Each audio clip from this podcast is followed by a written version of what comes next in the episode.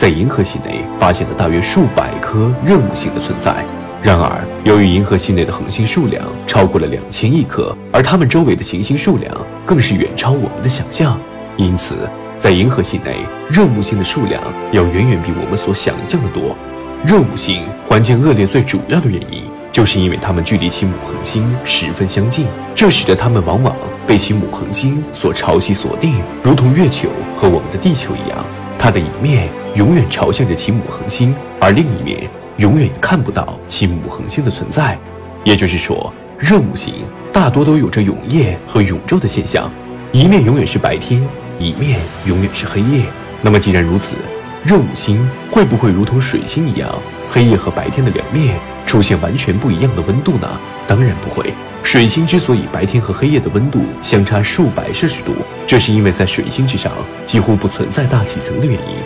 这才使得水星有着非常极端的温差。而热木星不一样，它本身就是一颗气态行星，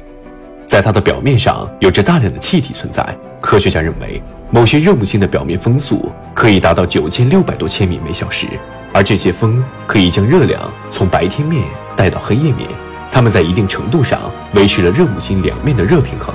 同时，由于这种极高的温度，使得热木星的体积往往要比木星要大。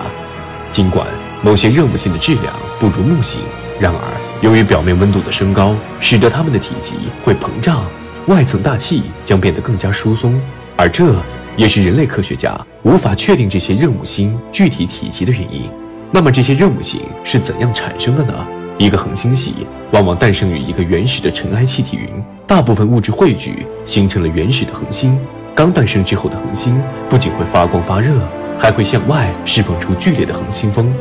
这些恒星风会将一些还未掉入恒星的物质和气体向外推开，而这些被推开的物质便会在恒星的附近汇聚，并围绕恒星旋转，形成了一个圆盘。这就是圆形星盘。